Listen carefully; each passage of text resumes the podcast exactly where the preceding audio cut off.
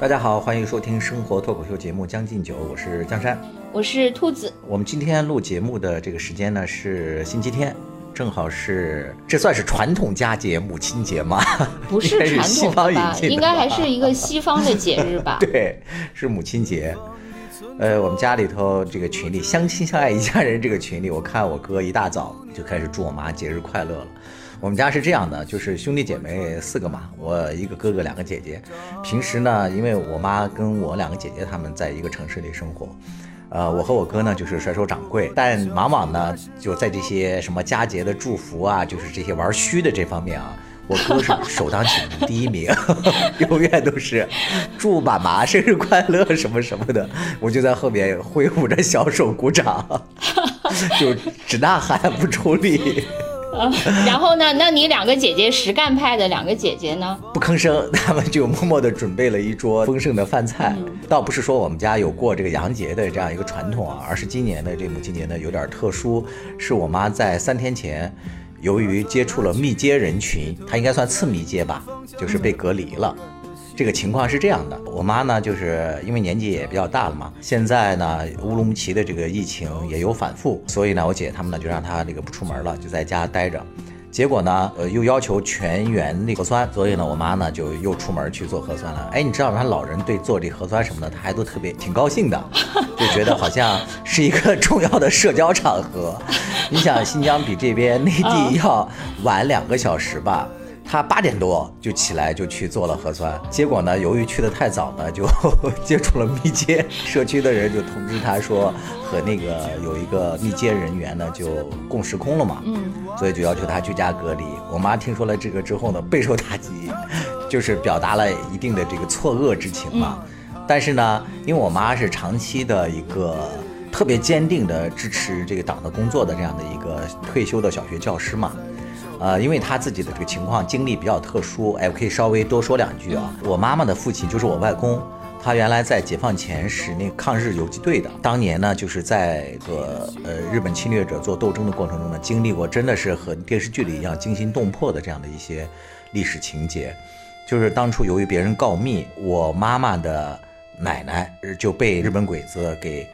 逮走了，然后就绑在一个山上的一棵树下。就等着我外公他们去营救他哦，就是就就像那个诱饵人质这样的是吧？对，真的是一模一样的情节。然后还有那个村里的其他的这个人就到我妈妈他们那个家里去，就告诉他们，我妈说她那时候刚刚记事儿，可能也就三四岁吧，他们家就举家就往别的地方就逃嘛。她的母亲当时还是一个小脚的农村那个妇女，就背着她，还有村里的一些老小就迁移嘛。她说她记得经过那个高粱地。然后那个高粱的叶子就把他的那个脚啊什么的，因为走的急都没有穿鞋嘛，就给他割的那个就血肉模糊的，所以他印象特别深刻。因为当初毕竟你执行的是正义之事嘛，还有那个村里其他的人在那个月黑风高的晚上就冒险摸到了山上，就把妈妈的奶奶给从树上解救下来，就没有让他们得逞嘛。然后，但是他们这招还是管用。就是我外公他们就带着那支小队伍就回来，准备和那个日本鬼子那个决战的时候，然后这时候咱们的也主力就杀过来了，然后他们一举合围，就把那边的那个日本人给歼灭。就你们那个时候是晋冀鲁豫那个？对对对，山东嘛，是是是，晋冀鲁豫对。所以我妈她这一辈子是坚决的，是支持那个党的政策的。所以我妈就在家隔离了之后呢，她就觉得自己很无聊，但是很快呢，她就找到了。一些乐趣，就他那些老战友什么的，就在那个群里给他发一些祖国的大好山河的那种高清图，然后有一组链接，然后他就迅速的又在我们相亲相爱一家人那个群里又发给了我们大家，然后又在那感慨说这个时代多好呀，足不出户就能感受咱们祖国的这个美景，真好。然后当时我和我外甥他们就在感慨说，哎呀，真的是这个立场决定一切啊。就哪怕是他自己被禁足了，他也依然觉得这个时代多好，他个人利益没有任何受损什么。嗯，结果呢，由于他密接的那个人过了那个观察期了，都是阴性嘛，所以我妈隔离了两天、三天吧，两天半，然后他就解禁了。然后正好今天，我不就说我姐姐他们就做了一桌丰盛的饭菜，然后庆祝他解禁嘛。但其实啊，我妈她在那个隔离的这几天处的社区执行这个政策也是非常人性化的。首先是这个社区的人就通知我姐姐嘛，就说你们家这个老人呢，就是按说应该是集中隔离，但是由于考虑到年纪大了，就是你们只要申请就可以不用去这个隔离点一块儿集中隔离。嗯，然后结果呢，我姐他们也没有做任何申请，其实就在家里，而且执行那个政策的时候，社区的那些人都很积极。他们虽然把那个门上贴了那个封条呢，但是呢，也都会密切的告诉我姐姐，就说几点什么时候可以来送饭呀，可以来怎么样啊，有什么这个通知啊什么的都可以。哦，呃就是就是在他那个呃隔离期间，是你姐姐去给他送饭是吧？。对，是的，哦，就如果说那个家里没有人给送饭的话，就是社区会管当然会管。哦哦哦哦，其实我就想说那个对比啊，就是像我妈，呃，在北京，呃，她是另外一个那个老人，就是她可能呃，就是嗯他不是因为他的经历决定的，我觉得还是呃他的那个性格决定的吧。就是呃，我爸我妈都是属于那种，就是一有点事情就必须第一时间去执行的那种人，就是一点也不能沉呃沉住啊气，或者说呃呃那个气定神闲的等到最后才去，绝对不是。就是因为呃，北京其实也是基本上，我觉得北京的防控政策，它不是通过呃封城，也不是通过所谓的那个精准防控，而是通过那个全员核酸这种办法，然后来把那个危险的那个筛查出来嘛。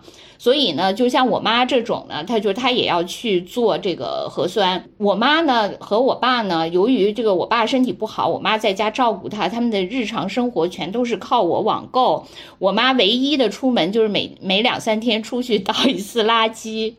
除此之外，他们根本就不出门。其实他们本身就是一 在一种准隔离的状态。对，然后呢，就是当那个呃社区通知就是要去核酸这种情况，因为我爸他自己是没法出门的，我妈呢要是呃把我爸推轮椅出去呢，其实也很费劲，所以呢，社区就说像呃我爸这样的就不用去检测核酸了，但是我妈还得去。嗯。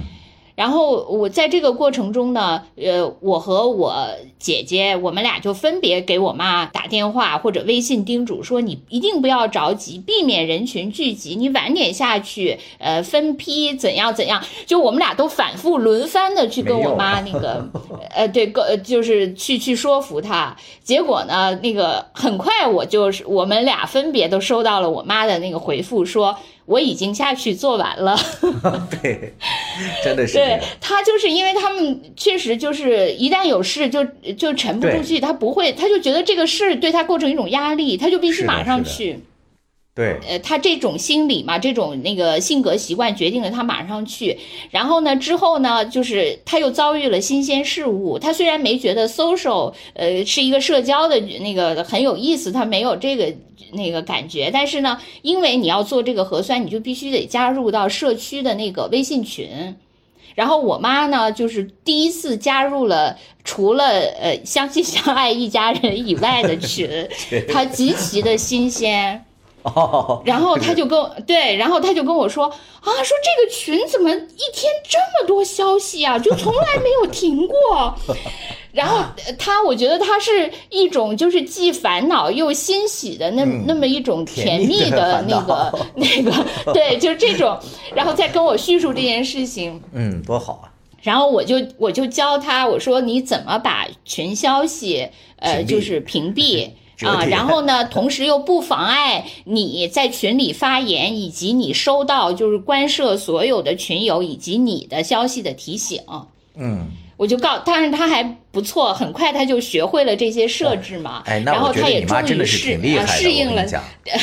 这这种这个群社交生活。我我跟你说过吧，就是原来那个嗯咱们那个彩玲教她妈妈做那个微信发送图片，说回到家之后花了整整一个下午，教了四个小时。然后后来呢，临走之前怕他妈学不会，还画了一个那个类似于那种漫画的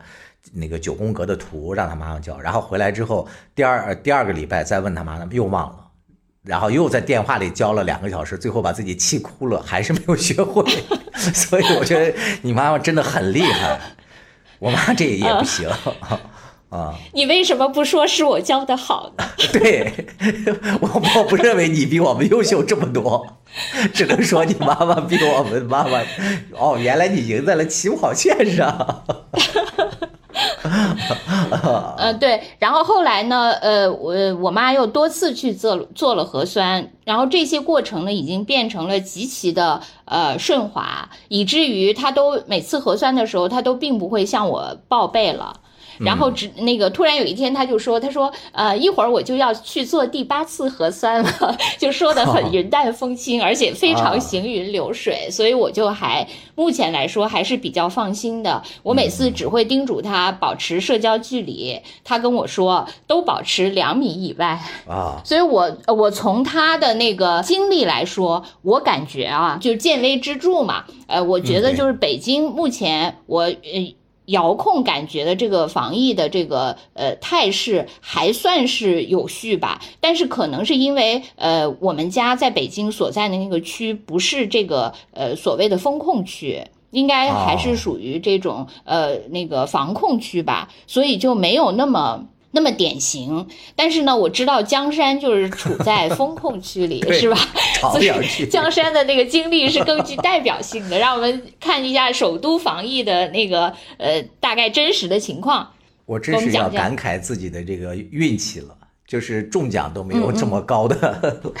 好好运。你为什么不想？正是因为你几十年没有中奖，积攒的运气才这样次次都中了。上次不是那个流调最辛苦的中国人的时候，就离我家不是也就一公里嘛。然后这次呢，两处住所，一处是那个房山那边，一处是朝阳这边，都是这个高风险区嘛。都特别近，离自己也就一两公里。我这次呢是五一期间，然后有一天有一个附近的一个朋友，他就发了他自己到一个公园去采摘槐花，然后做那个槐花饼的嘛。然后他还给我发了攻略，说就在哪儿哪儿。然后我在他的指引之下，骑着自行车走向了陷阱，走走向了陷阱。结果那个那个槐花也没摘上去晚了嘛，就是低处的都被游客们给摘完了。然后这个我也空手而归，呃，也不算空手而归，我就喜提了居家隔离。然后首先是这个，所以啊，你看你摘了一个最大的低垂的果实。首先是就是移动那个大数据就给我发短信说，那个大数据捕捉到您有这个和这个什么什么阳性的这个人吧，有这个共时空的这样的一个过程，说请您赶紧找那个社区报备。然后我就给社区哎，是那个人当时也在摘槐花吗？不是，他是那个有个园艺厂的一个工人，他是阳性了。哦哦，对，然后我们摘槐花的那个和他们应该是一墙之隔，隔了大概有三百米左右吧。哦，我后来就找那个社区去报备，电话呢就打不通，因为他们那个人一直在做那个流调嘛。然后我就把这个事儿放下来了，我想他们肯定会再找我嘛。然后这时候呢，呃。就是房山那边的小区就给我打过来电话了，说，呃，我们收到了一个这个流调通知，如何如何啊？我说我赶紧跟他们解释，我说我现在不住这边，我说我常住的是朝阳。然后他说，哦，他说那我把这个单子就转派给这个朝阳这边。夜里了，十一点多了，然后朝阳这边的社区的那个人就给我打电话，我说我是在旁边的那个公园里。再如何如何？他说：“那你第二天来做一个报备。”然后第二天我去的时候，我们小区不是正好在做那个普筛嘛？你刚才也提到了，就是北京市全市都在这个普筛，然后普筛的那个队伍呢就特别快。然后因为大家都很有经验了，感觉就门口几乎就没有排队。但是跟他就另旁边的这个队伍就是弹窗嘛，弹窗的这个队伍排出了大概得有两三百米吧，这么长。然后大家都在漫长的，就是排查自己的这个信息、做登记什么的。哦，就是等于说这个弹窗队算是流调队是吧？啊，对，嗯，因为那个就一下就行了，你这个 得有漫长的轨迹才可以。对。然后这个流调队呢，它还有这么几类情况，因为北京这边它不是有那个弹窗四和三的区别哎，对，这个是什么什么区别呀？你给我介绍一下，因为我最近看到那个朋友圈里很多人在说弹窗的事情，我始终因为我离开北京的时候还弹窗这个事情还没有诞生。就是你那个，我老说支付宝，就是你的那个健康宝，它那个不是你现在去任何地方都要都要扫描嘛？有些这个就是如果你有了一些这个特殊情况的话，它就会弹出提示，然后这个提示是不同的。我们当时去排队的这分成两大类，排窗四是最多的，四是因为你疏漏了，或者说没有参加那几次，就北京市全市的这个普筛，比如说有九次吧，你漏了一次，它就会给你弹窗四，哦，就是你就必须得赶紧补齐，它才会给你消除。但是你也要去社区报备。然后我是弹的三，三是就是属于这些和这个密接或者是阳性人群轨迹有啊有交集轨迹重的是吧？叠，是的，对，这就是哦，三。那那我其实我都有可以简单的说，就是说这个弹窗四其实是有一点那个你主动的行为，因为人家已经规定好了要你去那个测核酸，对对对但你没去，这个就要弹窗四。那弹窗三就是因为你无心经过了，对然后那个被那个啥了，就弹窗三是吧？是，呃，这个量的话还是弹窗三比较多是吧？弹窗四应该不是很多哎。呦，弹窗四也挺多的。我们当时排的是四是最多，因为好多人可能觉得没所谓嘛，就是九次我就漏个一两次没关系。哦，但是但是这哦个是很严谨的，你哪怕漏一次，他都会提醒你，你就必须得去补嗯齐。嗯嗯，三反而不是那么多，三是就是你可能那个当时因为大家居家的还算比较多吧，就像我这样被槐花诱惑着，以为没事儿去摘槐花的，可能还没你有那么看看多么那个温柔的温柔乡一样的陷阱啊！是的。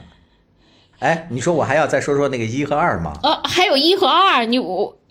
我不知道有一和二，我以为只有三和四呢。没一二三四五呢，一共五种呢。哦，那那你就得笼统说一下吧，你因为我确实不知道一二三四五的问题。弹窗一呢，是你十四天内如果去过，就是他当地有感染者的这个区域，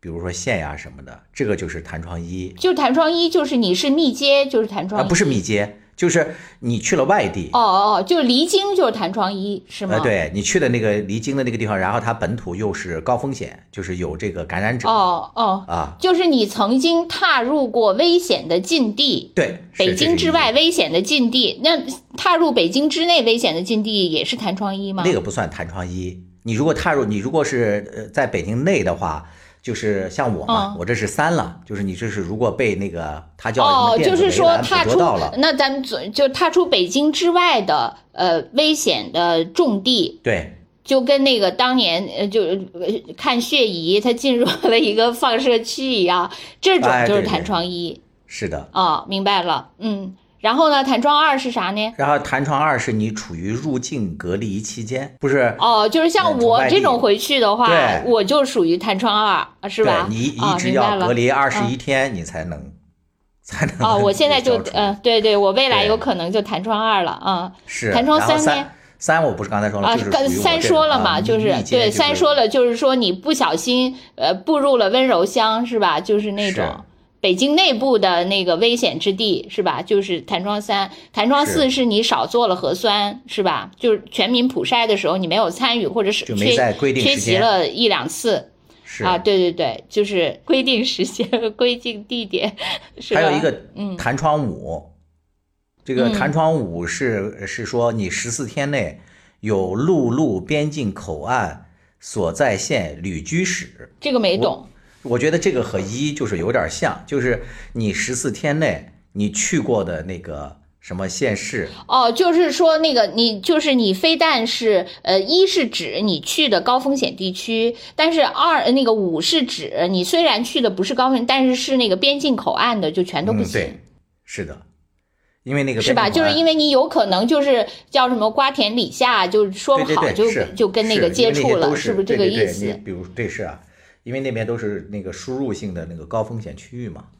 嗯嗯嗯。啊，一共有九哦，了解了。哎，你觉得这个真的已经很严密了，是吧？是的基基本上涵盖了所有的情况。嗯没错，全都给你涵盖了。就说回到我们在排队去报备的这个过程的时候，因为我们这个小区大家都是熟人型社会嘛，我们去排队的那天呢，正好我不是一直在给大家推荐说我去的那个早市，我特别喜欢的那个农贸市场，那边呢也有一例，就是 那个人，也是一个温柔的陷阱，对，呃，不是，是一个美味的陷阱啊。然后那个就是确诊的患者曾经去过那边，那所以就是他就通知什么，在五月五号曾经去过那个市场的人都要到这个社区来报备。所以我们那个队伍里呢，就排了巨长的这些人。然后过了一会儿，那个呃流调的那些人可能就发现有问题，他就出来拿着大喇叭对着大家大喊说：“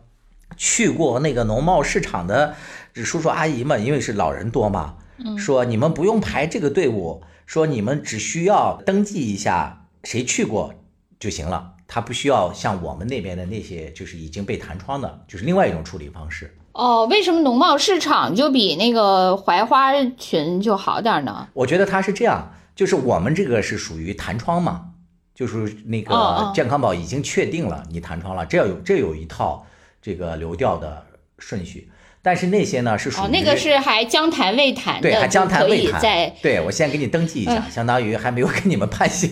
你们先等着，就是这些。嗯，然后一群那个。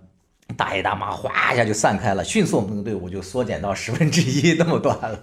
我就先说我我们这支啊，然后就是我因为已经是第二次居家隔离了嘛，然后我就去了，迅速的就完成了，就拿着身份证登记完。你上一次是为什么？呃，上一次不是我去遛狗吗？就我们旁边不是经过了那个流浪最辛苦的中国人生活的那个区域 啊？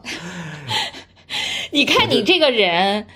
给那个相关部门添了多少麻烦，浪费了多少公共资源？真的，真的，我很羞愧。我先那个表个态，就是我以后绝对不为了一点什么槐花这样了。真的，我觉得没必要。我下次一定会那个注意的，不会有第三次了。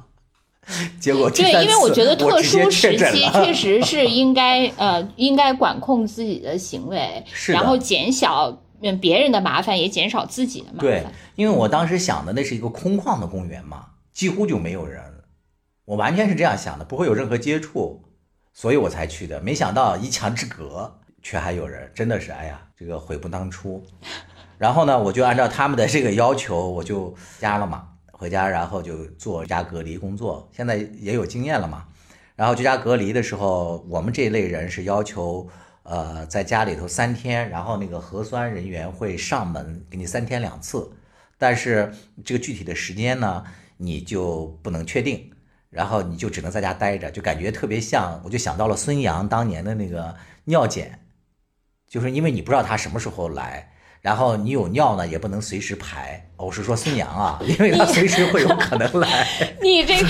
我没有他那么难。你这个类比实在是 呃太那个别有风味了。然后我昨天就那个一直在等啊等啊，等到晚上大概八九点的样子。终于那个也一直没有上卫生间是吧？没有，我是很频繁，我尿频了我。然后他们终于来了，然后两个年轻人，一个人开着车，另外一个这个人坐在后面，然后我就观察着他们的一举一动，可能是由于太兴奋了嘛，就一直盼着他来，他不来，他终于来了，然后我就冲出了房子，就在那个院子里站着，然后。看着那个人就在你描述的，我感觉你就像你们家兴奋的杜宾一样。然后我就目睹着那个那个小伙子就呃就是比较笨拙的穿上了他的那个防护衣，然后他显然流程不熟悉，他穿完了之后都戴上了那个手套，他又突然意识到有一个他的那个裁剪的那些工具没拿。他就又去拉车门，又去拿那些东西。他拉完了之后，又意识到自己的这个手又接触了车门嘛，他然后又换掉手套。然后这个过程当中呢，他就意识到他的一举动在我的这个监视之下嘛，他就有些嗯不高兴，他就冲我那个大喊：“他说您进屋里等着行吗？”嗯。然后我就突然意识到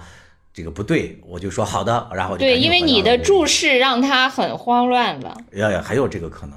然后等他来再来敲门的时候，我就迅速打开门了，然后出去了。然后哦，就是他一说那个，你就迅速就又又退缩回门门内了，是吗？对，是啊，我就必必须密切配合嘛。然后等他那个给我完成了采集之后，我就赶紧安慰他，我说：“哎，你们真的太辛苦了，这么晚了还没有休息。”然后他就愣了一下，他可能觉得他呵斥了我，我还这么那个体谅他嘛。嗯，他然后马上这只巨型的杜宾这么的顺从，还用温顺的眼睛看着他。是的，他马上就温柔的那个跟我说，他说：“哎呀，说我也刚开始接手这个工作，说这流程还都不熟悉。”他他就有那个有点不好意思的说：“刚才光穿衣服就穿半天，还不太会穿。”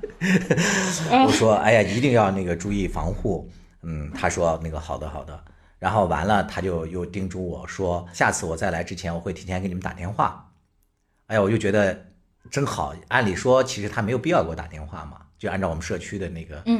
说的，就是你随时在家那个待命，他那个等着他们那个上门来采集。这是我想说的那个第一点，就是在这个防疫的过程当中，这些基层的人员他们真的太辛苦了。不论是那个当时晚上十一点多给我打电话确定流调信息的那个小姐姐，还有这个后来上门来采集的这个工作人员。都很年轻，你听他们声音，非常的疲惫。一个那个北医三院的一个朋友，他就跟我说，说现在那个北京这边的，医院的临床的这些医生，其实他们的力量都很吃紧，因为他们抽调了大量的这个医务力量来支援这些核酸什么的嘛。然后我们这个朋友他是在设备科的，说他们也要被培训，被什么要随时会抽调去来做这些采集什么的这些工作。联想到刚才你对我的那批评和建议，我觉得真的是我以后一定要那个减少这个外出，哪怕是你想当然认为没有去个那个大自然，你觉得没有什么危险或怎么样的，还是要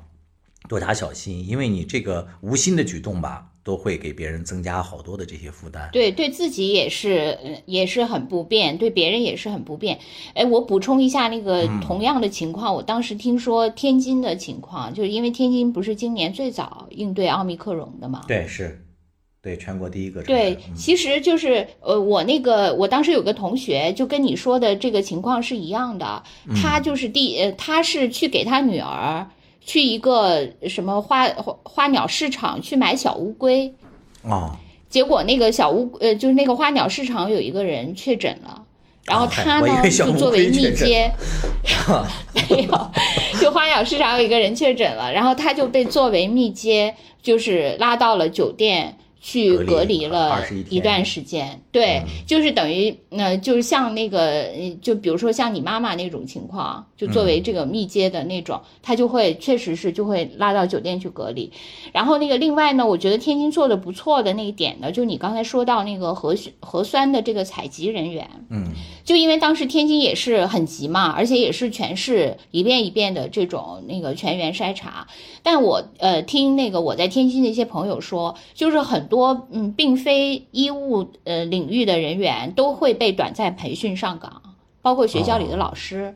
啊，他们都会被当成那个就进行简单的培训就会去，包括一些志愿者啊什么的那些，所以他可能呃在短，因为这个是比较简单的嘛，他其实是并不一定需要专业人员去嗯。我这个打球的有几个球友，我看他们发朋友圈，他们是这个民企的，在一些公司里工作，他们也说自己就穿上了防护服，就做那些协助的那些工作。就是他现在核酸，你知道北京他现在好多人就是还拍那个照片当馆长嘛，所谓的馆长就是什么无混一、十混一，哎，这个我以前都没有意识到，我是看他们发了那朋友圈我才意识到馆长这个梗。你比如说你进去了之后，先有呃一个人不是要给你。拍照片登记嘛，就拍你的身份证的照片然后十混一的话，如果前面已经做了十个人了，你是第十个，然后他就要给你一个新管儿，然后你拿着那个新管儿再往前走，来给到那个后面给你做采集的那个医生，就医护人员，然后再做十个人嘛，那你就是馆长。有好多人感慨说，我这运气，说我都做了九次了，都没有当过馆长。然后就有那个工作人员说，那我借你个馆儿，你拍张照还我。还有我看有一个那个我朋友圈里有一个女孩说，为什么每次我和我妈一块儿那个排队，她还要犹豫一下，说给我妈不给我，说我们这年轻人看起来这么不值得信任吗？还在那感慨这些事儿。我就说我的这个运气，我去了几次，八次吧，我当了四次的馆长。哇，真的，你看你这个人就是属于出道是吧？出道即巅峰，是，而且一直维持长期巅峰，都用在这些上面了啊。送你一朵山茶花。红红的好像天上的太阳，你的模样真漂亮。然后我还有一个感慨是，就是我当初嗯去做报备的时候，跟社区，我也直观的、形象的感受到了习总书记在那个中央政治局常务委会上的那讲话的那个思想嘛，关于这个思想工作统一的这个重要性。因为当时我们去做报备的时候，我们这个小区的工作人员他是熟人的这种管理嘛，就是这些小区的这些业主很多和他都是这个可能都是发小什么的，所以你看他们在执行的时候，你看我们排着不同的队伍，就有的队伍就特别快，它快的原因呢，其实就中间存在着很多那个疏漏的这个风险。然后我看他在登记的时候，有些些人就问说，那我那个楼上的人我要告知他吗？然后我就看到有的那个队伍的人可能嫌麻烦嘛，他就那个管理人员他就大手一挥，意思就是说，哎，无所谓。但有些像我们那个排队的那个人就严密的叮嘱我们说，你这里头有几个人，说必须让他们也来报备。你看这个当中就执行政策就是有完全不一样的地方，明确的感受到就是大家对这个事情的理解和判断是不一致的。然后我再放眼想到全国，是吧？不同的城市、不同的地方对这个事情的管理，可能。从那个基调上，有些地方可能把握的就不是特别的严，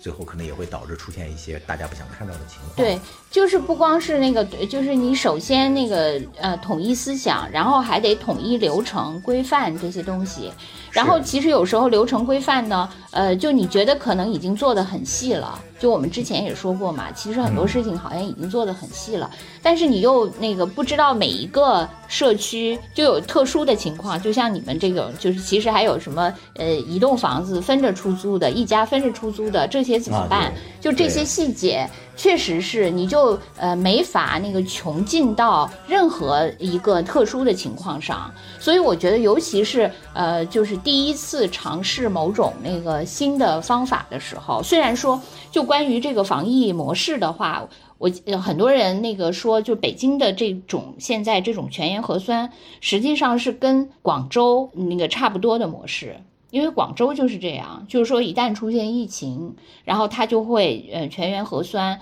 然后把那个就是风险最高的地区就可能会封控，然后在那个分区治理嘛。嗯，呃，我觉得北京其实我感觉还是第一次用这种模式。对。以前好像没有过，就是全市范围内的核酸，所以那个在这个过程中啊，就是你第一次试验这个模式，然后去碰到每一个社区这么参差的情况，如果有一些那个嗯就不完善的地方，我觉得大家应该还都是可以理解。就像我们以前对也可以就是嗯在节目里也说过嘛。你如果说你永远说那个个别现象会怎么怎么样，就是由个别来否定全体，真的是不是很公平的？因为个别的现象是永远没法，对，就排除排除的，是肯定会有的。所以还是要看那个大方向，看主流嘛。我确实感觉，呃，北京这次目前为止就还算是呃比较有序的。尤其像我，就我们家那个在北京的，就是属于这防控区的，反正感觉还好。包括那个呃，就是所谓的物资供应，好像我也没感到。虽然我出于呃惶恐，还给我爸和我妈去 那个下过好多单，但是呢，呃，我在那个下单的过程中没有感觉到就都买买空了、买不到的情况没有。哎，我不是也那个在节目里也提到过吗？说我那时候还帮一些那个平时他们。按照正常上班时间去上班的那些人，他们家里的老人，我那些朋友，他们因为没时间帮着抢购嘛，然后就让我帮他们去采购。那些卖菜的那些好多人都在跟我讲说，你们有啥好紧张的？说我完全不理解你们这些心态。说这个，呃，说北京的这个供应多么充足啊。他说我们去那个新发地进菜。说人家新发地的那些老板听说我们这儿这个大家在抢购，说他们都觉得很遗憾，说哎呀抢购我们应该涨价呀，说我们这也涨不了，因为政府对他们有管控嘛。说结果呢，没两天这个供应就马上就平稳了，就没有任何问题。我当时在那个家乐福，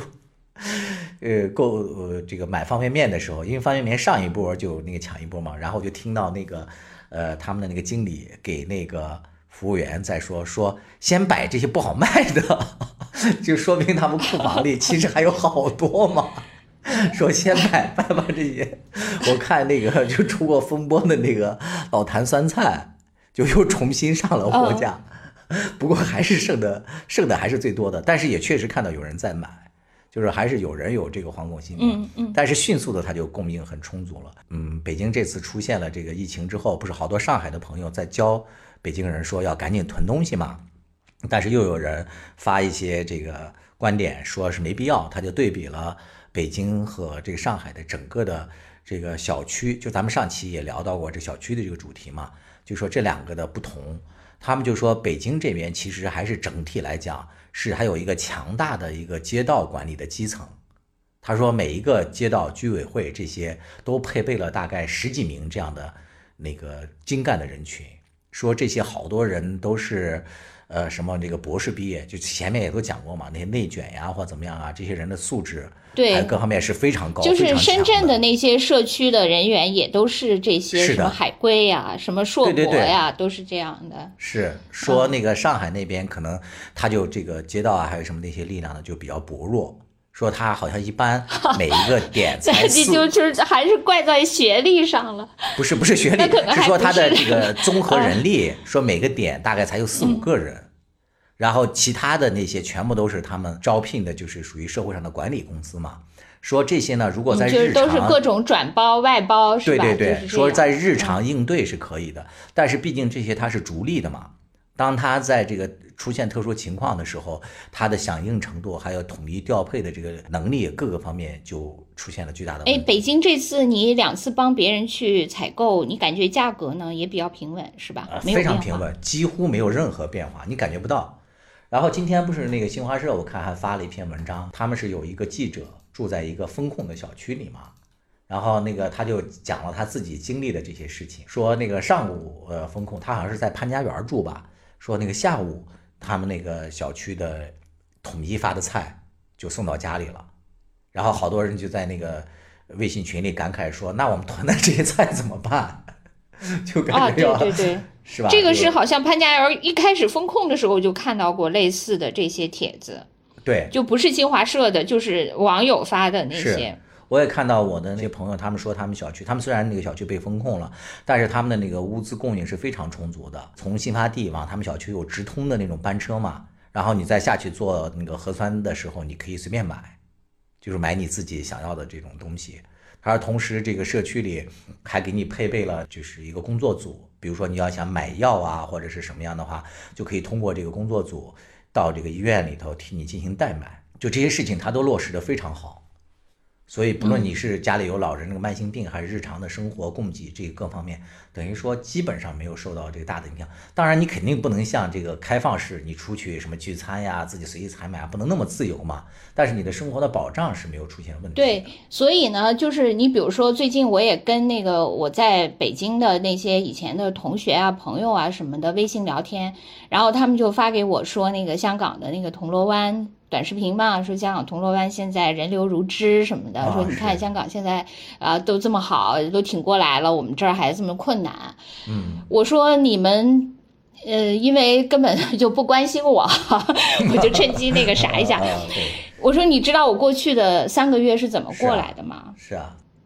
对吧？因为我觉得听过咱们节目的人也都知道我们就是之前经历的那些情况嘛。我觉得很多人吧，就像我我说的那个，其实确实人类的悲喜是相通的，但是大家恰恰处在不同的阶阶段。嗯我不是没有经历过这个阶段，甚至我觉得当时就是呃，像我我自己作为一个那个港漂，呃，我觉得即使是香港的那个本地人，其实也感到特别的艰困。当时，因为完全不知道，就这么大面积，你其实是根本防不胜防的。呃，当然，如果你是比如说像我，我我当时感到那个孤苦无依，是因为我即使是阳性了，我也不应不知道应该怎么办。而且那个呃，我也不知道应该如何自救。就是主要是呃对这个社会本身呃就是也很陌生。然后呢，如果出现这种特殊情况又不知道怎么办，这个我觉得是我作为一个那个呃呃所谓的那个外地漂泊在这儿的人的惶恐。但是如果作为本地人的话，那你因为你毕竟有很多亲朋好友，如果你家里有老人的话，那你就是更加加倍的担心，因为香港毕竟呃这一波就是有九千多个人去世了，大多数都是老人嘛。老人，嗯。对，所以你说那个那个时候大家不惶恐吗？如果说你，你比如说你作为一个可能既没有老人，同时那个呃，就是你你又不会像我一样，就是对这个算是在一个陌生之地，你可能是一个香港的普通的年轻人，你就觉得无所谓。嗯。你可能现在也也也就是那个好了伤疤忘了疼，或者当时也不是很疼。但是如果是呃，就是站在这个社会，你你所谓的不是那个最讲究的是要那个呃民胞物语吗？要那个关心弱势群体吗？如果是呃你站在这个同一个标准下，那确确实实就很多人是，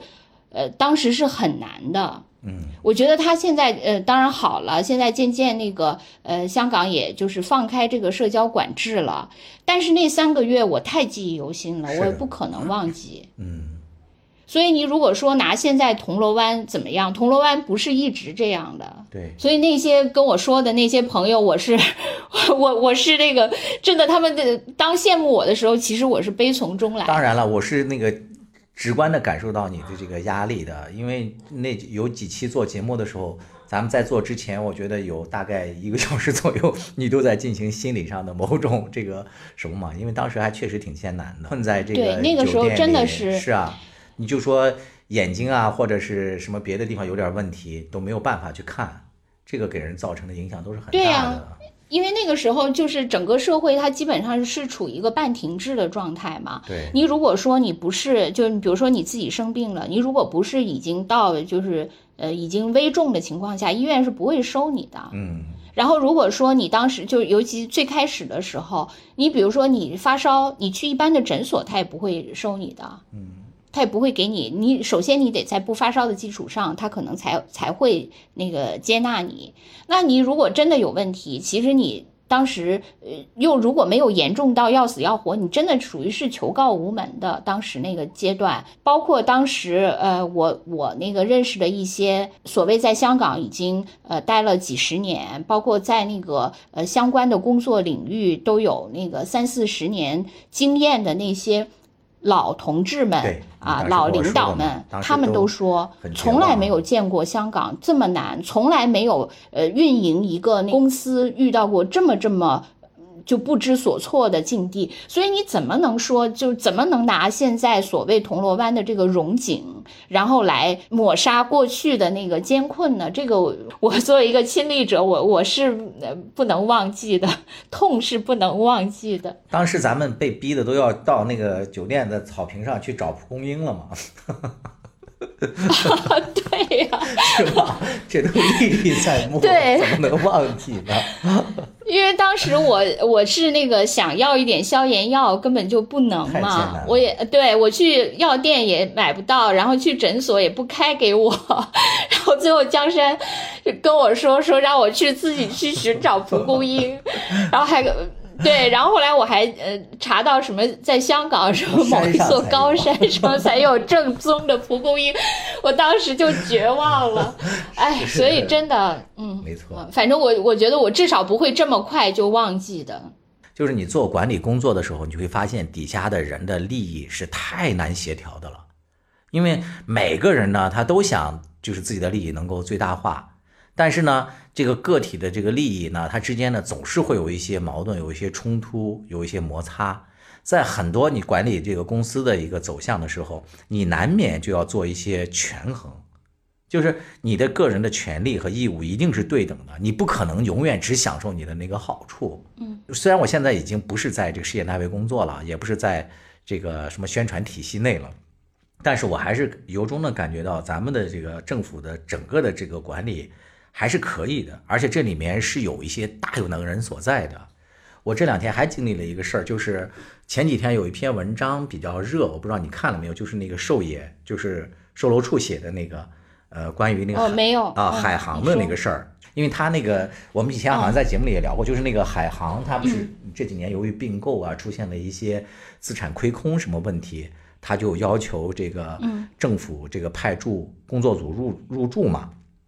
然后入住了之后，就对他们的整个的那个资产进行了一次那个清查，大概有两年多吧。这个事儿终于不是落定了嘛？在四月底的时候，海航不是分拆成了四个那个公司嘛？相当于说这次，呃，全球应该来讲历史上最大呃第三大的这个破产案，就终于有了一个终结嘛。因为这个事儿我一直有关注，因为我有一个嗯特别好的一个朋友，他本身也是这个海航的机长嘛。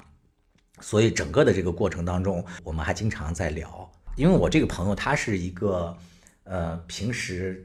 特别远离什么政治啊，远离这些宣传的这么一个人，他说话什么的都特别务实。他就跟我讲到说，这里面的这两个关键人物，我们这个政府派去的那个工作组嘛，一个是呃东北财经大学毕业的，呃叫顾刚吧，还有一个北大的一个一个女孩叫陈清华，虽然是北大的，但是他叫陈清华。说这两个人组成的这个工作组，他们跨界了，对嗯他们两个其实是海口市的原来的是前副市长，就是由他们两个牵头进驻这个海航的时候，当时很多人对他们不屑一顾嘛，因为这两个人才四十出头，按理说是个年轻人嘛，他们就对他们的这个工作能力就不屑一顾。但是这两年的这个工作进展下来，那个大家都被这两个人给折服了嘛。就是这两个人，首先是工作特别的勤勉，非常的务实。然后我就听我这机长朋友说，这两个人刚入驻那个海航的时候，就给他们写信嘛，就是他们海航内部也特别爱写信。首先说那个他们的原那个董事长那个陈峰，不是经常给政府写信嘛，就是三天两头就写信，诉诸自己的委屈啊或者什么样。然后这两个人去了之后也写信，但是他们更多的信是写给这个海航的这个工作员工嘛。说这个他们刚开始这员工对哦，就是人家是呃前面是向上写，他们是向哎，下写，对对对，向下。写是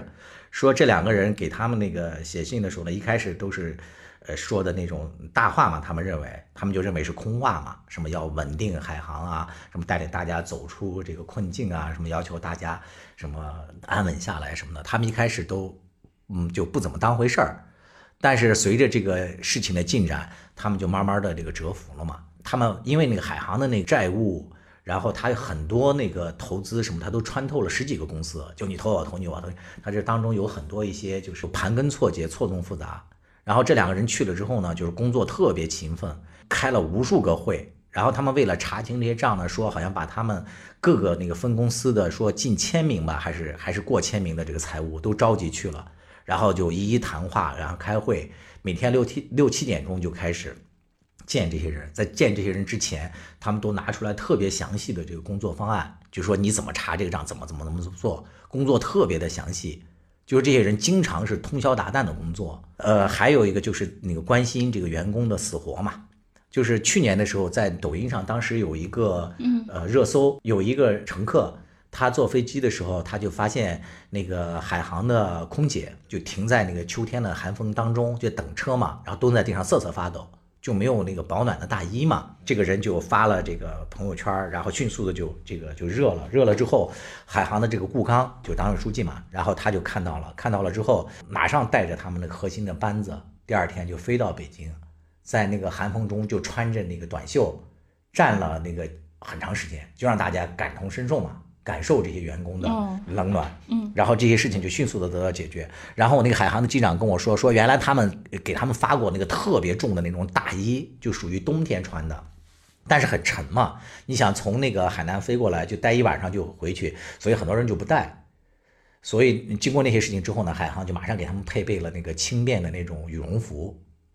然后就解决这些员工的这些问题嘛，呃，感到温暖，人心就稳下来了嘛。稳下来了之后。然后这两个人还得经常的，因为这个背后投资的这些东西，它是盘根错节的，有好多部委啊，好多公司啊，都给这个公司投资了。那你后来要破产，或者说要那个嗯那个出新的解决方案，那就难免会伤及到不同的利益嘛。那你在这个过程当中，如何能够说服大家奔着未来再去建设这件事情，就是破坏性的建设，又很艰难。所以说这两个人就是三天两头的往北京飞，说有时候一个月往北京飞十几次、几十次都是有可能的。说他们那个内部人士就描述了一个场景，说有一次这个顾刚和这个什么清华，说他们从某个那个那个机构里出来，就是因为说服不了那个对方嘛，然后他们就感到压力太大了，说两个人就在那个寒风萧瑟的那个长安街边上，两个人站在那儿就是互相垂泪，哭了十几分钟，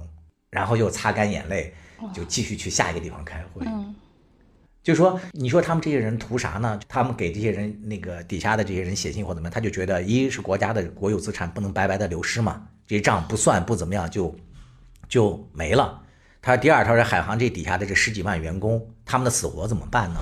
是吧？破产可能你你好像是和别人没关系，但是和这些人是息息相关的。所以这两个年轻人就是奋斗了这么两三年嘛，终于把这个事情就画上了一个完美的一个句号。后来不是东北的一家那个公司，现在也出手也接可接下了这个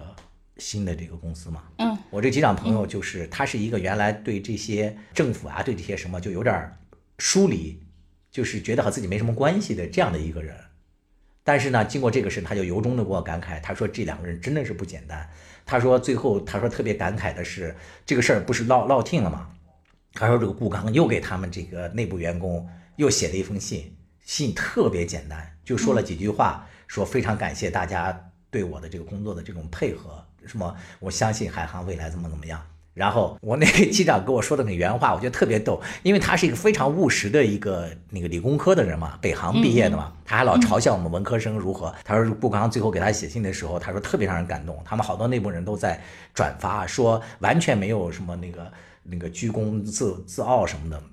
甚至就感觉就是像那个。就是挥挥衣袖，就是深藏功与名就走了。我当时跟他说：“我说政府这个那个体制内部一定是有高人，而且有很多高人的。”嗯，其实你那个之前说的时候，就是说那个很多呃呃流调人员，就深夜还在那儿打电话什么这些。其实你知道，我当时就包括你现在说的这些呃海航的这重组这些过程中。我就结合我自己最近的那个听到的一些什么新闻啊，这些我就觉得，呃，虽然很多人就觉得什么超额付出，呃，那个就是你，呃，让这些人就在特殊时期的这种九九六是呃不合理的，是那个非人性的，等等等等。对这个我也也也承认，但是我我是觉得，首先一个是。如果是在特殊时期，可能真的需要特殊的付出，不是说要这个人终生都这样，这个社会终生都这样。但是特殊的时期，可能确确实实会这样。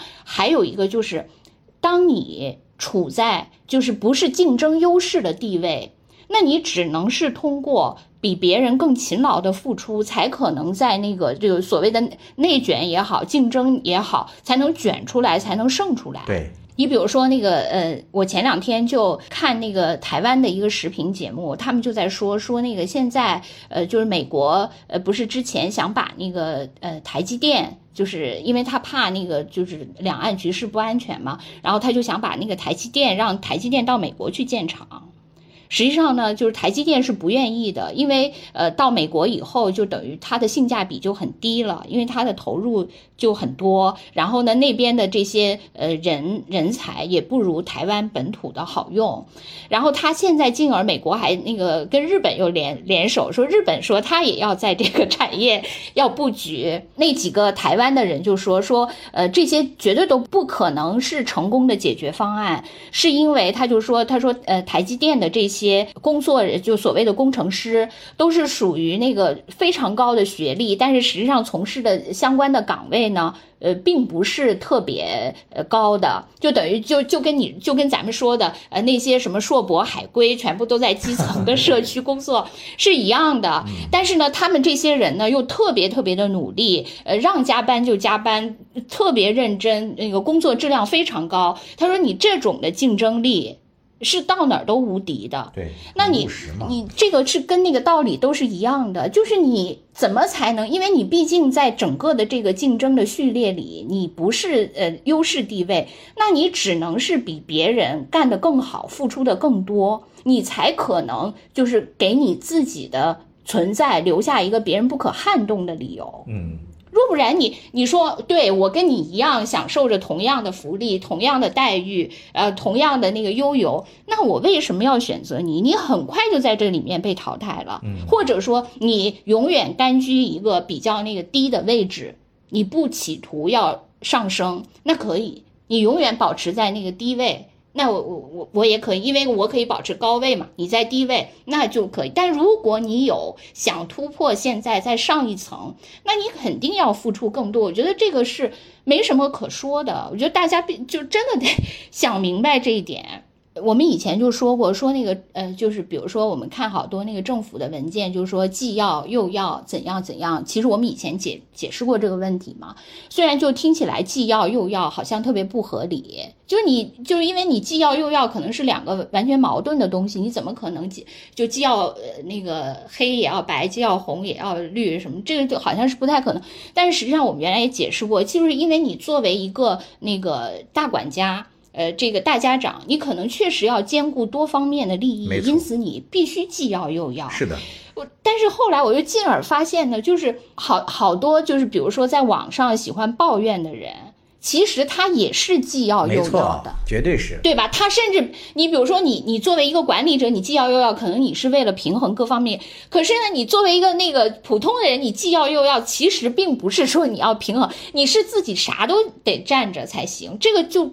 就很不合理了。对，另外就是我还有一个那个感想，就是比如说，就是有些呃事情吧，我觉得嗯，它必须得有一个限度。就是如果说没有限度，这个事情是呃绝对的，实际上呢，呃，对于我们普通人来说，并不是一个最优解。你就拿自由这件事情来说，嗯，我觉得绝对的自由，就对我这样一个普通人来说。是没有意义的。怎么讲？你比如说，呃，就是呃，比如说我在那个呃香港这边生活哈，呃，你比如说那个这边也没有，比如说国内总诟病的什么户籍制度哈，呃，那至少我在那个我不可能说因为我是这个，因此呃这个医院我不能去，呃那个那个那个什么那个呃呃什么地区我不能去，我没有这个限制。是没有，包括买房，我也我也是，你你买几套都可以，是吧？也不会那个有限购什么等等，这些都有自由。但问题是，我没有那么多钱啊。是。所以你这个自由对我来说有任何意义吗？那个自由就是。所以你知道，就是。明白。你比如说，呃，你比如说，我在我我在香港，就是我随便去那个看一个专科，都是一千起的。嗯。对你当然可以，你想去哪家都可以，再贵的也有。对，其实没关系，你都可以去啊，自由。自由到了最后是某些人的绝对自由。是因为你就会发现，如果你你只是一个普通人，这个自由对你来说没有意义。在某种程度上还反讽你根本都没，你都不配拥有这个自由，而其实恰恰这种就是这个自由其实是比比你要高的人准备的，不是给你准备的。所以有时候我就觉得，嗯，我当然不是说自由不是一个好东西，我也需要自由，但我不需要无极限的自由，因为无极限自由我我享用不了。嗯。我需要我一些基本的自由。我觉得你的这种那个，但是无几感慨可能还更有说服力，就是因为很多像这个没有出去过，或者说没有在另外一种体制，或者说另外一种生活方式下活过的这些人，他可能就是想象中的这种所谓的自由嘛。像你是几种都经历了，不论是你在这个国内，还有甚至你原来驻站啊，在那个海外啊，包括现在在那个香港啊，你可能几种制度你都经历过了。所以它到底意味着是什么？你说的这些东西是言之有物的，这种感慨可能更有说服力。因为这个事情吧，确实是很复杂。比如说，它还有一套跟踪的话术，嗯，就是跟踪的话术，就是说啊，那呃，你你没有钱，你在这个社会里面的等级比较低，是因为你懒，你笨。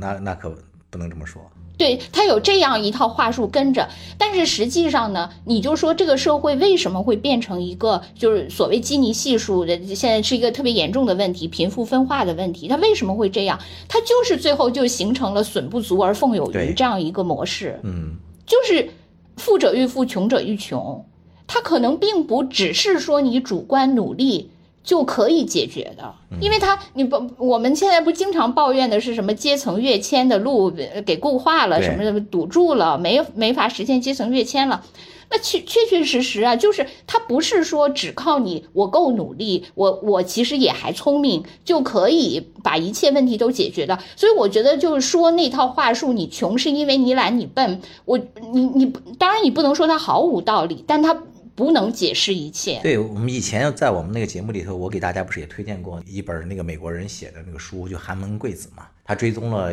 几十个就美国的从贫民窟长成的这种大学生，他们上了这个特别好的常青藤学校之后，然后多少年之后的事情，后来发现其实这些人里头几乎毫无例外又都跌回了原来的这个平民阶层嘛。另外不是 BBC 还有一个节目，它那个更长嘛，它是拍了五十年嘛。拍了那帮小孩儿，最后也是发现，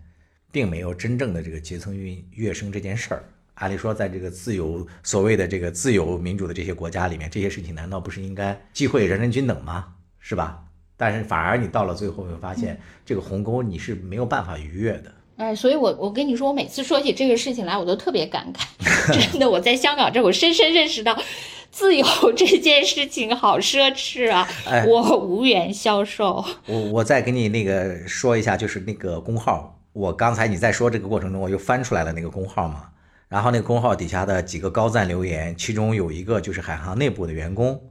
他留言的，哦，你说寿爷的那个是吧？对，他说我在海航工作了二十年，说确实是很有感情的，说但是一度也就真的是绝望了嘛。他说顾书记和任组长啊、那个人叫呃那个任组长，就是那个任清华，说他们的到来确实让我看到了党的干部是怎么做工作的。说以前没有人会相信有那么不屈不挠、百折不挠，还有充满热爱和智慧的干部。说大家都是服气的。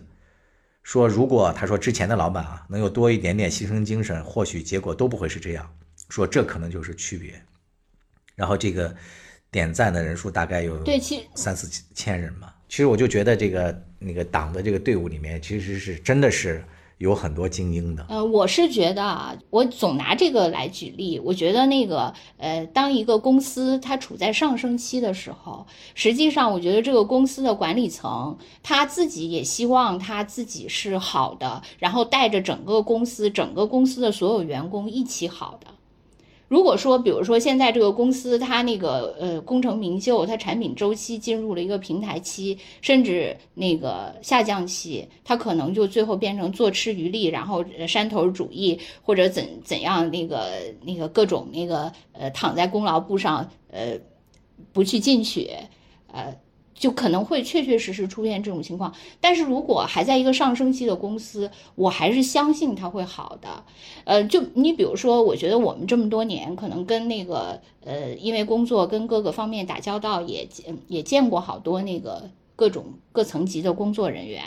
呃，我觉得你你说你碰到一些很差的，你比如说我我原来跟你说过吧，我那个二零一零年的时候，那个时候去呃深圳，深圳不是开那个大运会嘛，当时嗯，要开大运会之前，就是呃我们作为那个媒体采访的，我记得还是你安排我的，对，是去带着一堆那个外国人去那边采访，然后当时我们是跟那个深圳的一些区的那个呃什么区长、区委书记那些呃接触嘛，呃，我感觉嗯，虽然他们整个行程就是安排的还都挺那个呃头头是道的，但是呢，就是大家一到那个酒桌上。就我感觉那些人其实并不是那些，就是我以为的那些政府的那个、那个干部的样子对，就他们的那个江湖气很浓。啊，是，尤其是负责宣传这个口，好多对他们就是江湖气很浓，就让我很惊讶。我觉得跟他们就是可能我属于一个从小在那个书斋里长大，然后就是没有呃对没有接触过这些的，我当时就很惊讶，惊讶到我就已经觉得我我无法对话，我就只能默默的在角落里吃，就是这样。然后那个我有一些那个中学同学，因为我小的时候在天津嘛，然后那个我很多中学同学，他们后来大学毕业以后也是都留在天津工作，呃，就开始的时候接触那个天津的那些各级的官员也是。就是因为那那种各种势力啊，各种山头都很严重的。对，但是这么多年，就是随着那个整个中国的那个教育水平、人口素质的提高，包括那个这些年所谓反腐，然后以及我觉得整个的这个，就像我说，这个公司它正在上升的态势。就大家就觉得我有这个心气儿往下走，我是会一天比一天更好。我们这个呃团体是一天比一天更好的。我觉得有这种心气儿在，就是这个就跟以前的那些你遇到的那些各局官员的面貌，就还是就总体上我觉得还是有跃迁的。你当然说啊，我遇到个别依然是怎么样，但是我觉得整体的面貌就不会概率那么大了。嗯，你比如说我刚才说，我这从来不接触那个十十几年前接触的那个这些各级的这些工作人员是这个样子，我同学当年刚毕业时候接触的那些是是那样，但他们大家都承认现在都不是这样了，对，是的。至少大大部分都不是这样。而且你说的那个，就是那些地方宣传部啊，还有一些官员他们的那种工作的作风，还有个人的那个习气，我觉得你换个角度理解，其实也是因为可能他们要那个接地气嘛，要要和实际工作要结合。你一说，我就马上想起来，我有一次参加某一个地方的这个记者团，是广西吧，然后去看那个刘三姐的时候，就是不是有那个印象刘三姐嘛，就张艺谋什么那个王朝歌他们搞的那个大型的那个演出。当时我前面坐了两个那个河南去的，呃，也是负责宣传的这个干部。然后我们正在看的时候，他接了个电话嘛，那个他正好坐在我前面，我他就用那个电话大声的给他打电话那个人说，说我我用河南话说，说我正在看那个印象刘三姐嘞，然后说那个张艺谋弄了几千个农民来骗我们钱。当时我特别愕然，因为我觉得那个演出还挺有意境的嘛，但是他的这种通俗的讲话，哎，你觉得对呀、这不就是 几千个农民在这里演吧演吧，也也也挺好玩，就是不同的中国吧。光落在你脸上，可爱一如往常，你的一寸一寸填满。哎，我还想那个问一下你，你了不了解咱们现在所谓的这个疫情，已经进入了新冠疫情防控的第四个阶段？哎，你了不了解前面几个阶段是啥？对我我你看我最近学习又跟不上了我，好吧，我来告诉你答案。第一个阶段，他说的应该就是这个突发疫情嘛，当时咱们不就是紧急的围堵，是吧？就是刚出现呀、就怎么去把它给围堵住。然后第二个阶段呢，就应该是进入了常态化防控了。然后这个时候我们就也是属于在一个探索阶段嘛。然后第三阶段，其实我第三和第四我没有特别明白，所以我想找你这个文字就是写文案的高手来分析一下。第三阶段是全链条精准防控、动态清零阶段。第四阶段呢，就是咱们现在呢是全方位综合防控、科学精准、动态清零阶段。你觉得是三和四区别在哪啊？哦，那我呃呃，我我我理解可能是这样。其实因为我也那个学习不够嘛，但是因为我前两天看到那个网上有人在总结。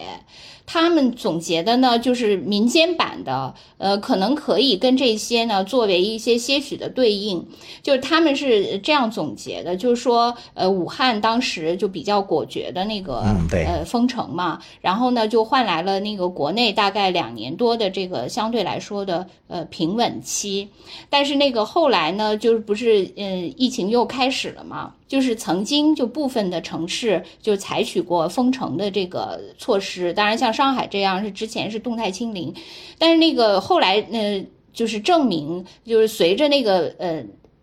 这个病毒的变异，呃，可能封城来说呢，就相对来说那个代价就比较大了。因为以前在那个奥密克戎之前，封城确实还是一个比较有效的措施，因为它传播没有那么快嘛。但是呢，嗯，基于奥密克戎以后呢，它可能封城来说就代价就比较大，因此现在已经由封城就是转向了那个分区防控，就是说风控区、管控区和这个防防控区嘛。嗯，他就是已经变成了这个，我觉得他说的这就你说的那个就是精准的，实际上就是已经分区治理了，而不是一刀啊，切了。不是全链条了。嗯，明白了。对对，就是不是那样的，就是所谓的那个精准，就是你说的这个第四个阶段。但是呢，就是呃，你像北京这次就是我确实是全体核酸，但是我在核酸的那个情况下呢，我在进行这个分区型的，就是阶梯型的这种管理嘛。这样的话来相对来说就是呃比较精细了，就不会是那么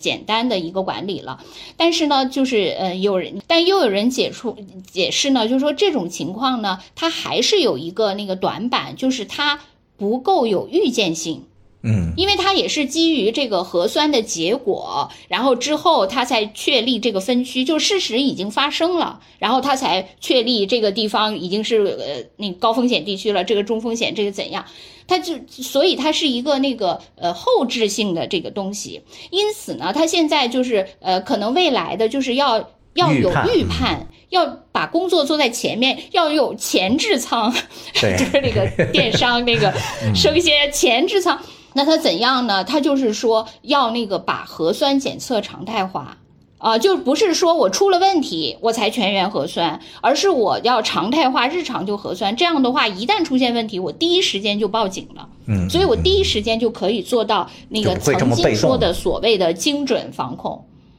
就是真的精准。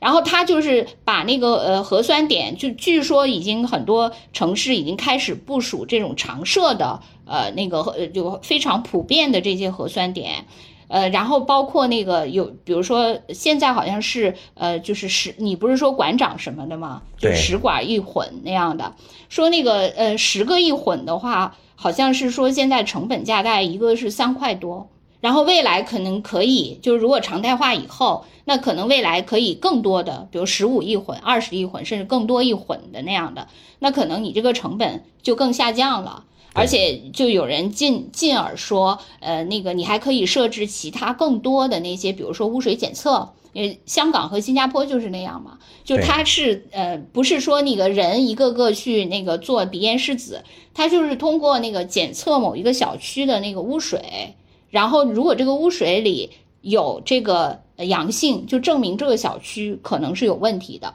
如果说这个小区污水没有，那这个小区整个就排除了。如果这个有问题的话，那我再对这个小区进行一个更精准的筛查，就等等等等。他就是把这些呃，就等于是工位的这个防控措施变成了日常化、流程化。然后这样的话，现在你是呃，因为这个新冠已经这个肆虐全球好几年，这就是用这个来对付新冠。未来假如说新冠跟当年非典一样，就已经那个过去了，消失在那个历史的深处以后，你这套防控措施还可以继续在那个工位系统里做其他的这种流行病的这些防控。嗯。所以它还是有一个那个长效的这个意义嘛，就是有些人是把这些就是所谓的那个几个阶段就做的这种梳理，就比你刚才那个说的那些就比较高大上的这些，就做了一个通俗化的解读和呃些微的前瞻。就整体上，我觉得咱们这个国内的呃核酸检测真的还是挺造福咱们这个老百姓的。你想，全都是免费嘛，这都几次了，像有些区都十几次了。嗯嗯，我看那个台湾那边的那个检测，它不都是自费嘛？一次那个核酸测试的那个费用大概折算下来都上千的那个人民币，台币吧？折算成人民币之后，哦，是一千多。就他们就是说关于这个核酸检测的费用的问题，因为那个嗯，首先他们就是说，你核酸检测就是虽然说那个看起来也要花钱，但实际上还是比封城要便宜很多很多。嗯。就它有这个数据上的对比，就是差的非常非常多。就是嗯，不管怎么样，核酸是很便宜的。而且还有一种说法呢，是那个因为现在的那个 GDP 的那个计算方法，啊就是说你呃进入到这个就是交易流通的这个过程就可以。就可以算作 GDP，因此呢，你这个核酸检测呢，就看起来是政府是免费的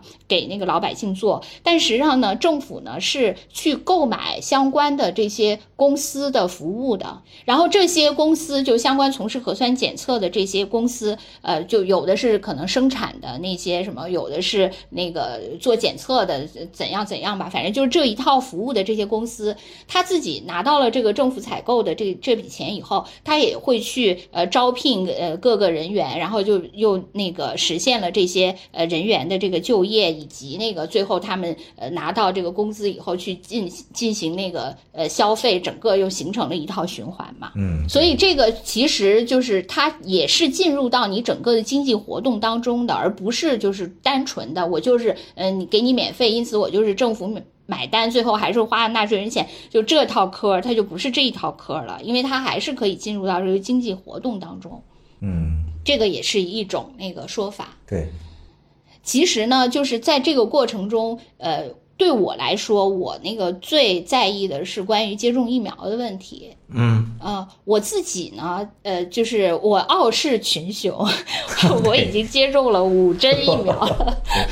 你除了那个在北京的时候接种的，你去了香港又接种接种了别的，对，我在香港又接种了三针，然后在北京当年就是很早刚，因为北京呃那个疫苗推广是很早就开始了，我就是在北京刚开始呃接种疫苗的时候，就是去年的年初的时候我就接种了两针，然后我后来到香港这边呢，我去年的呃下半年和今年的四月份，我又分别接种了三针疫苗，所以呢，我是就是呃，基本上我觉得我现在在我认识的人当中，我是 傲视的，基本上也大家好的也就是跟我并列第一，还没有刷新我的记录的。怪不得你能够在这个香港这么严重的这个情况下 片叶不沾身。不，我我其实觉得我我应该可能也也中过了，只不过 可但是已呃经克服就是了。对无症状或者轻症吧，浓度不够呃反正就是呃对，呃就是还至至少现在还那个呃挺过来了。就我我想说的是呢，我最纠结的这件事情是在香港那个上一波就从春节开始爆发的那个疫情的时候，我第一时间其实是除了我自己我刚才说的这些呃就是惶恐啊、焦虑啊等等，其实我最担心的是我爸妈，因为我爸妈呢，他们那个在北京嘛，因为在北京就是呃国内的防控做得很好，他们就觉得我干嘛还要打疫苗啊？给我那个平添可能一种不知道也万一有一点风险呢，我没有必要去承担这个不必要的风险嘛。可是呢，当时在香港呢，因为疫情一起来，很快那个老年人就成了重灾区。是的，因为香港这一波一共那个去世了，就三个月这个时间嘛，九千多个人，其中绝大部部分都是是老人，对然后其中这个老人里面又是绝大部分都没有接种疫苗的。嗯，所以呢，我在那个第一时间，我就跟我爸妈说，我说你们真的还是得考虑接种疫苗。然后呢，他们呢也很纠结，然后又各种思虑，呃，最后还是跟我说说那个我们还是不接种了，因为我们自己在北京这边，万一接种了出现什么问题，呃，这样的话呢，我们现在这个脆弱的平衡就被打破了，这可能更不好。呃，后来呢，我还是不甘心嘛，因为随着香港的这个疫情的这个数字一直在攀升，然后我就又去跟我们北京的那个社区的工作人员去沟通，然后社区工作人员就跟我说，说你首先得你父母自己愿意，对，在他们愿意的情况下，我们可以配合，甚至可以安排人上门去接种。然后又是一轮跟那个呃，我爸妈又亲自跟社区的工作人员呃 沟通谈了一轮，谈了一轮以后，他们呢就是呃，虽然结论还维持不变，还是不想接种，但是呢，就就感觉呢，呃，跟那个社区接触了以后呢，觉得自己不是那么孤立无援了，觉得如果万一出现什么问题，可以第一时间去求助社区，因为社区的这些人态度特别好。而且特别有同理心，呃，怎么说呢？就是那个时候呢，虽然他们还是不愿意，但是好像呃，至少觉得有点依靠了。但当然结果还是没有改变。然后我觉得他们现在有所松动了呢，是首先是因为香港这个事情虽然发生在中国的范围内，也都是呃那个同胞，但是呢感触呢还是不够深。呃，就是上海这波疫情起了以后，我觉得他们可能就受到了一些冲击。哦，因为觉得啊、原来防控那么好的上海也有可能破防，就有一点唇亡齿寒之感。然后后来那个北京也开始出现零散的疫情之后，他们可能已经被现实给说服了。哦，所以当我又不知道第呃，第 N 次向我妈说起这个疫苗的事情的时候，我妈竟然向我报告说，她已经跟社区联系过接种的事情。然后呢他说呢，但是呢，她说那个社区呢，因为现在北京不都是集中做这个核酸检测嘛，所以呢，呃，现在肯定是核酸是当务之急嘛。然后疫苗的事情呢，他们也会呃择机去安排的。因为我我这个我确实也理解，因为当时在西安的时候就出现过那个新闻嘛，就是你接种了疫苗之后，你又去，因为现在要频繁的去核酸嘛，你刚接种疫苗以后去核酸，你有就会呈阳性。对对对，对，所以这两个事情呢，可能还是得那个比较好的做一个这个这个安排，就是先后的顺序，这样的话可能才好。但不管怎么样吧，就是嗯。就现实是最教育人的，所以呢，呃，我爸妈呢现在那个就是已经被现实给说服了。虽然当然我也很担心，就是呃，万一老人就是会有什么问题。其实呃，就关于老人要不要接种疫苗的这个事儿呢，可能因为咱们现在都到了这个呃，有的是上有老，有的是下有小这个阶段吧。我跟我几个朋友都在讨论这个。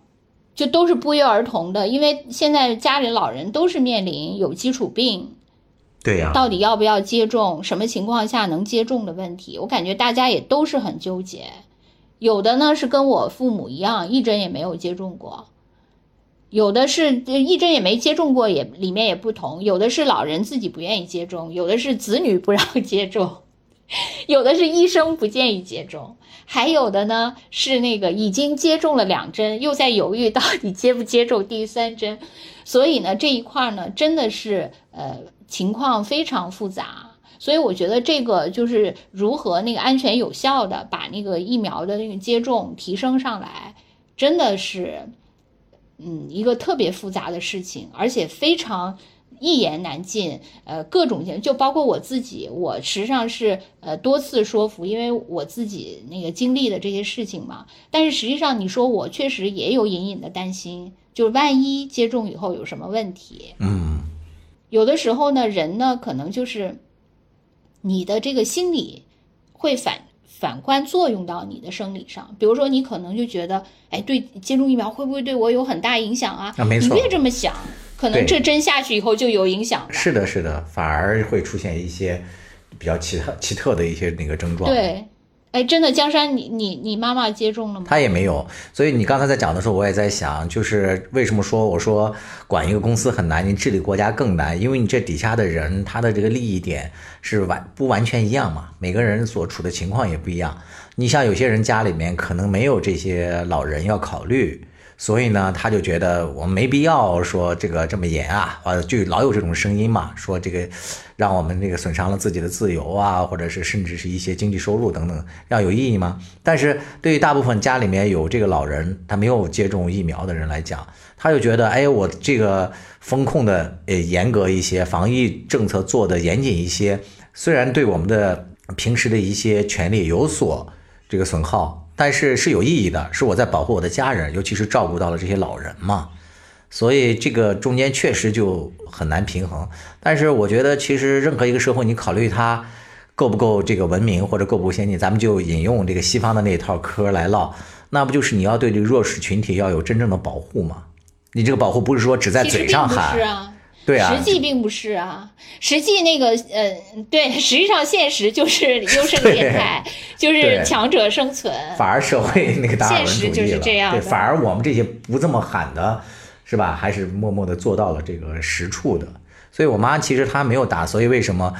一有这些特殊情况，我姐姐他们就不不愿意让她出门呢？就是害怕遇到这些情况呗。对对，其实因为我最早去说服我妈和我爸接种疫苗的时候，他们跟我说说我们反正也不出门，甚至社区的人也跟我说说那个反正我们也那个你们老人也不出门，要这种情况要是担心有风险啊、也可以不接种。但实际上，我是主要是担心什么呢？就是虽然说我现在已经是让他们实现了这种准居家隔离状态，但是呢，你毕竟接个快递啊什么的这些，你都难免。对是吧？你就算说你接的快递，你是非常严格的这个消杀做得很好，那如果你这个楼里一旦出现了这个呃阳性，那这个同层上下楼这些之间，你都很难说它不会这个呃病毒的这个流动传染。有机会还是应该而且。你就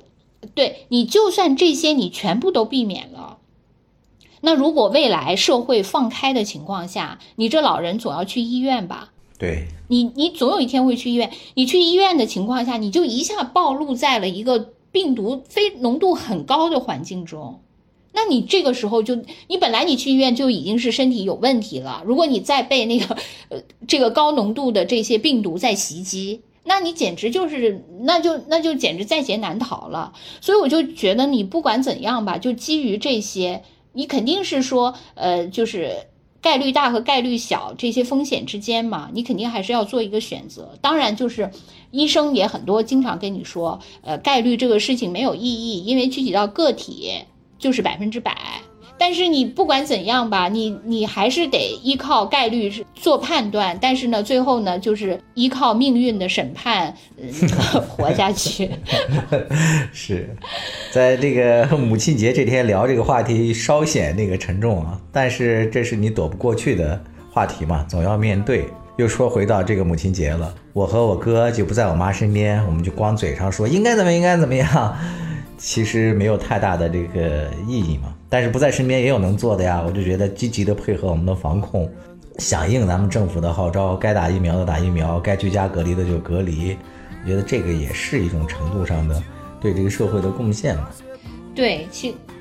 就是确实你那个抱怨也是一天，不抱怨也是一天。嗯，兔子，你是你们是不太习惯在家里说这些话的是吧？什么那个祝个母亲节快乐或者这些的。对我我那个从小就是一个特别不喜欢说这些呃甜言蜜语的话的人。就是虽然我作为一个呃女性，但是我的那个不喜欢甜言蜜语的程度，就像很多男性一样，很多普信男一样。爷们儿 我特别不喜欢说，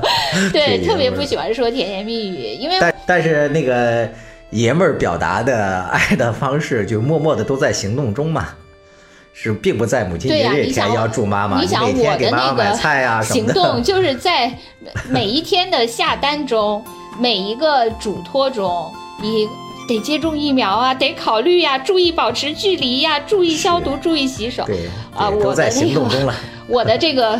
对我普信男都表现在这些细节上。只有像我们这些平时对爸妈缺少关怀的这些人，才在日常过程中那么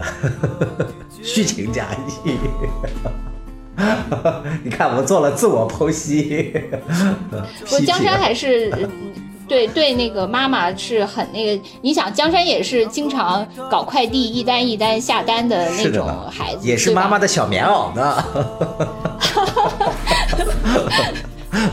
虽然这个棉袄四处漏风吧，我妈每次都批评我。不，你就是我一想起来你，就是我睡不着觉棉袄，男儿子是皮夹克。你是否爱上了北方？南方姑娘，你说今年你就要回到你的家乡。